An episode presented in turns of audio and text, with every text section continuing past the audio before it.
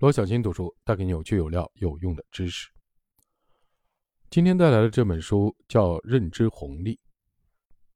前言：你做好财富自由的准备了吗？我的梦想就是要实现财富自由，然后环游世界。这是很多年轻人挂在嘴里、埋在心底的梦想。他们渴望有一天能够通过自己的艰苦奋斗，当上 CEO，迎娶白富美，或者梦想有一天能够发现一个巨大的商机，然后投入其中，大赚一笔。又或者幻想着有一天能买中一个像腾讯一样的股票，赚取数百倍的回报，从此走向人生的顶峰。可问题是，凭什么是你最终当上了 CEO？告诉你一个巨大的商业机会，并给你启动资金，你是否真的就能实现一个亿的小目标？就算你曾经真的买到了腾讯的股票，你能一直拿在手里等它涨几百倍不卖吗？这个世界有太多关于成功学的书。相信你也听过很多所谓创业的方法论，还有无数的经典的商经商宝典、投资秘籍，他们似乎都很有道理。然而，普通的散户真正能够做到常年投资盈利比例的不足百分之五。如果粗略的拿上市公司的数量除以全部企业的数量，创业成功的概率更是可怜的不到千分之一。难道书上讲的都是错的吗？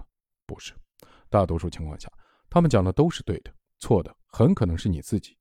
如果你把自己比作是一部手机，把这些方法论、宝典、秘籍等比作是一个个的 app 的话，并不是这些 app 错了，而是你这个手机的系统根本运行不了这些 app，是你这部手机的硬件的配置还停留在功能机的时代，连触摸屏和 4G 的通信都没有，这些 app 连安装都没有办法安装。因此，再多再好的 app，对你这部破手机来说都是没用的。所以在寻找这些 App 之前，你首先要考虑的是自己是不是一部合格的手机，是不是应该更新换代了，是不是应该升级操作系统了，而不是怪这些 App 没用。怎么办？为了能让这些 App 发挥作用，至少能够让他们在这部手机上跑起来，你需要先升级自己的硬件，还有操作系统。升级硬件就是看看自己的这部手机哪些零件落伍了，哪些新零件还没用。少司机的装司机旧的黑白显示屏换成新的彩色液晶屏。那对于你个人来说，什么是硬件呢？硬件就是你大脑中的各种概念。如果你大脑中缺少了某些必要的概念，你就无法理解一些事情，而且自己可能还浑然不知。比如你现在生活在农耕文明，如果面前出现了一台电脑，你会怎么描述它？你会说这是一台电脑吗？不会，因为你没有电脑这个概念。那你怎么办？你会动用在大脑中已有的概念来对它进行描述。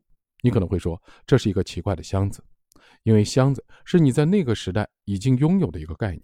但是，类似于电脑、键盘、显示屏、扬声器、玻璃、铝、电、信息、英文字母，甚至光等等这些概念，你通通没有，所以你没有办法对它用来描述。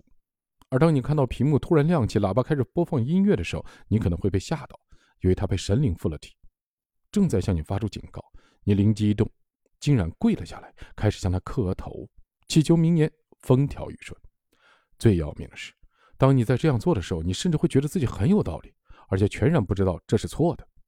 所以在缺少必要概念的情况下，你不仅理解不了什么是电脑，你更不可能会使用电脑。再比如，很多人对财富自由这个概念的认知就不够精确，会认为所谓的财富自由就是有很多钱或者被动的收入。超过日常开支，这个定义对吗？你可能会说：“对呀，这没问题啊，在《穷爸爸富爸爸》这本书里也是这么说的呀。”嗯，确实，这样的解释不能说错，但没意义，因为你听了这个概念以后，你还是不知道怎么才能实现财富的自由，怎么才能赚很多钱，如何让被动的收入超过日常的开支？是要去投资吗？可投资有风险，亏了怎么办？所以，在这个解释下，你虽然知道什么是财富自由，却不知道下一步该怎么办。因此，这不是一个好解释。那么，应该怎么理解财富自由这个概念？其实，你看，你拥有的金钱财富，它们的本质是什么？它们本质是一种可以用于交换其他商品的工具。我们真正想要的，并不是有一天能有很多的工具，对吗？那我们想要的是什么？我们想要的是有一天想做什么就能做什么。这是什么意思？这个潜台词其实是，你想拥有对时间的自主权，就是你有一天可以不用为了生活必须而要去主动的出售自己的时间了。你可能会觉得这好像只是换了一个解释吗？这会是有什么不同呢？这当然不同了。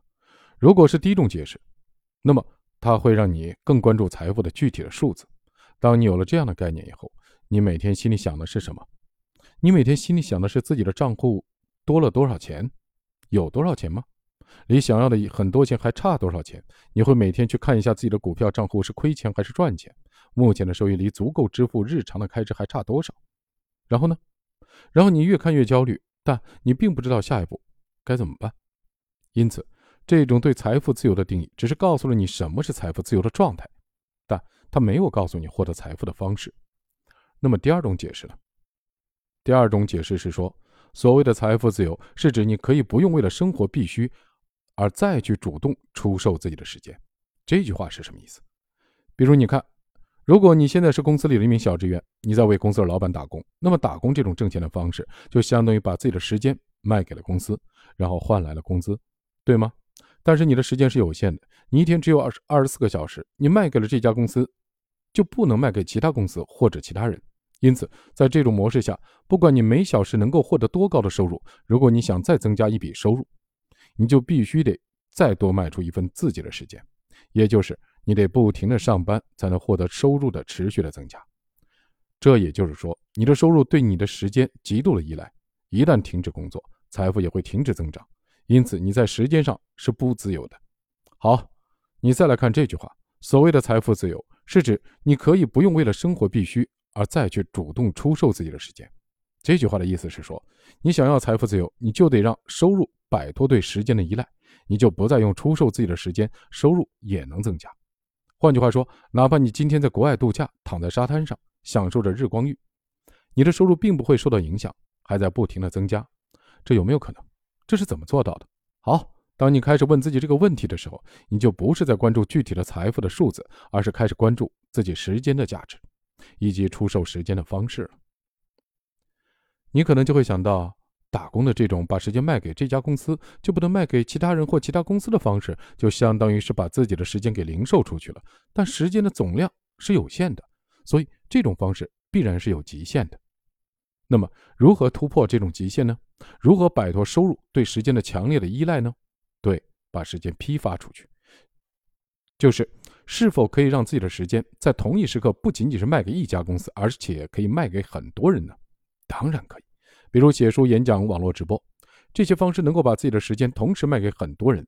当你在国外旅游的时候，你写的书还在书店里销售，你的演讲的视频还在网络上持续的热卖，你的直播视频道还有很多网友在不停的给你打赏点赞。这个时候，你每新增一份收入，并不需要多付出一份时间，而是你之前产生价值的那段时间能够被不断的重复的出售了，这样你的收入。就能脱离对你单份时间的依赖，就是在批发出售自己的时间。好，那除了零售和批发自己的时间，你还想到什么样经营时间的方式吗？对呀，除了出售时间，你是否可以买卖别人的时间呢？当然可以。比如创业投资，他们的本质就是通过买卖别人的时间来获得收益的，这个杠杆就更大了。你看，用这个概念来定义财富自由。就不仅告诉你财富自由是什么状态，还能指导你现在该做哪些改变，你下一步的努力的方向是什么。因此，对概念理解的不同，就会产生完全不一样的行动方式，结果自然就会不同。如果你连什么是财富自由的正确的定义都没有，那么，请问你该如何实现呢？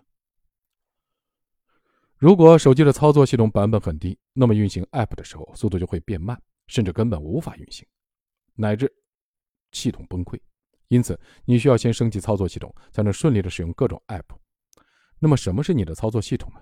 就是你的思维模式。如果你想去创业，可具体该怎么做呢？有人说区块链是下一代的互联网，有人说人工智能是未来的方向。可究竟该选哪个方向呢？现在又该不该辞职呢？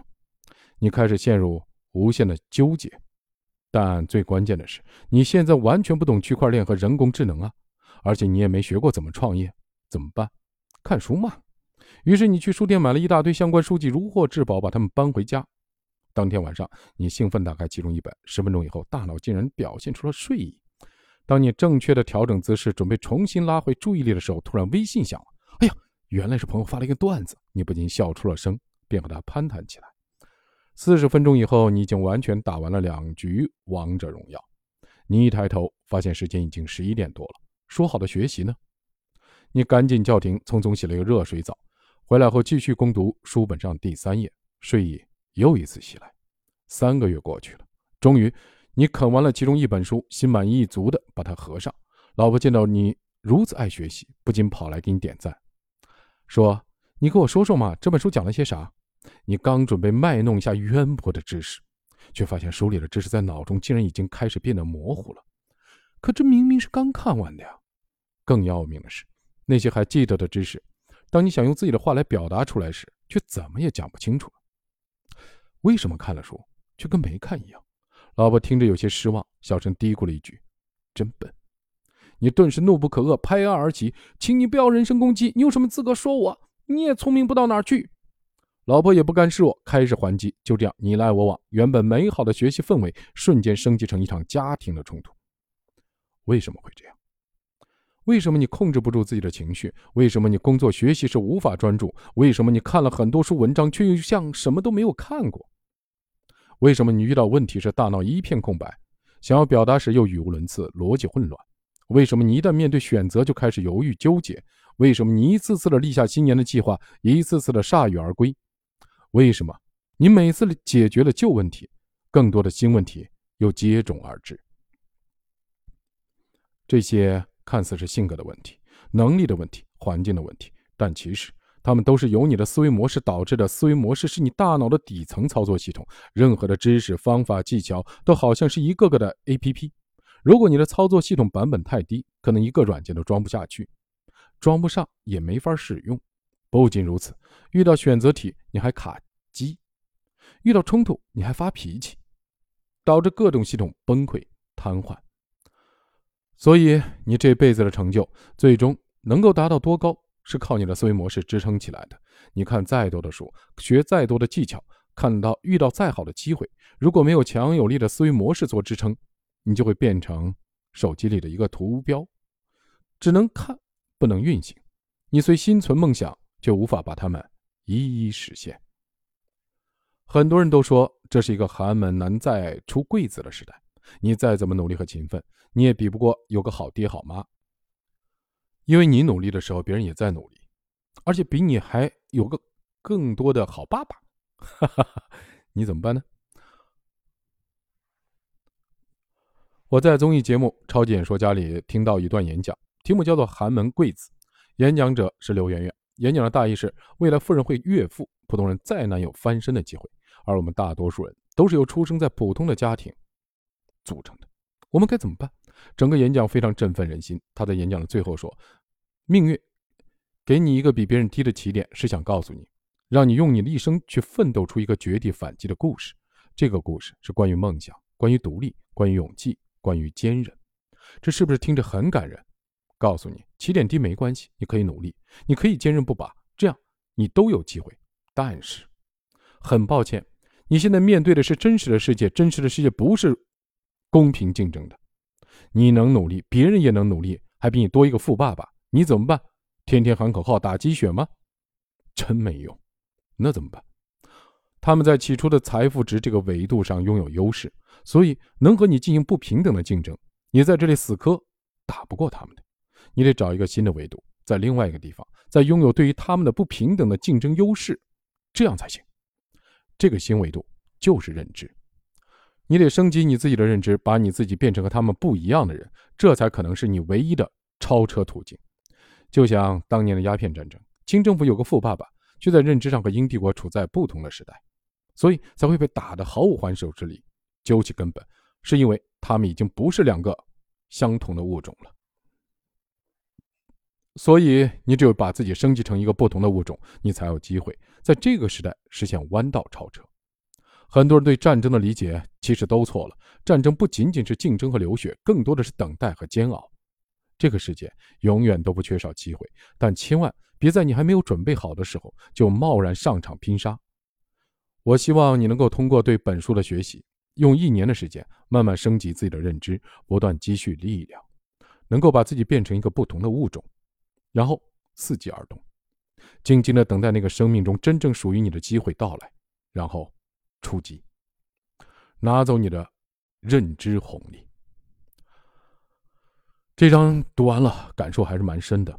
我们经常可以看到大众的媒体，尤其是各种直播，包括短视频，充斥着那种滥竽充数的主流的观念。比如今天刚写的一篇文章，就是说，纵有冲天志，也要有运时。强调就是你不管再大的本事，你得有背景、有靠山，你得有这个运气。这个逻辑，如果细想，一听煞是热血、悲凉。再细想，就感觉是狗屎一样的东西。为什么呢？它实际上是告诉我们所有人：你再努力都没用，混得不好跟我没关系，世道不公，天时不利，心情都跟我作对。这其实实际上本质上是一种躺平，是一种借口，是一种推诿。事实上，能说出这样的话的人，他的认知水平都很低，而且他不认为自己低，觉得自己很牛逼，各种各种高大上。所以我从来不相信什么怀才不遇，我只相信思维自我封闭。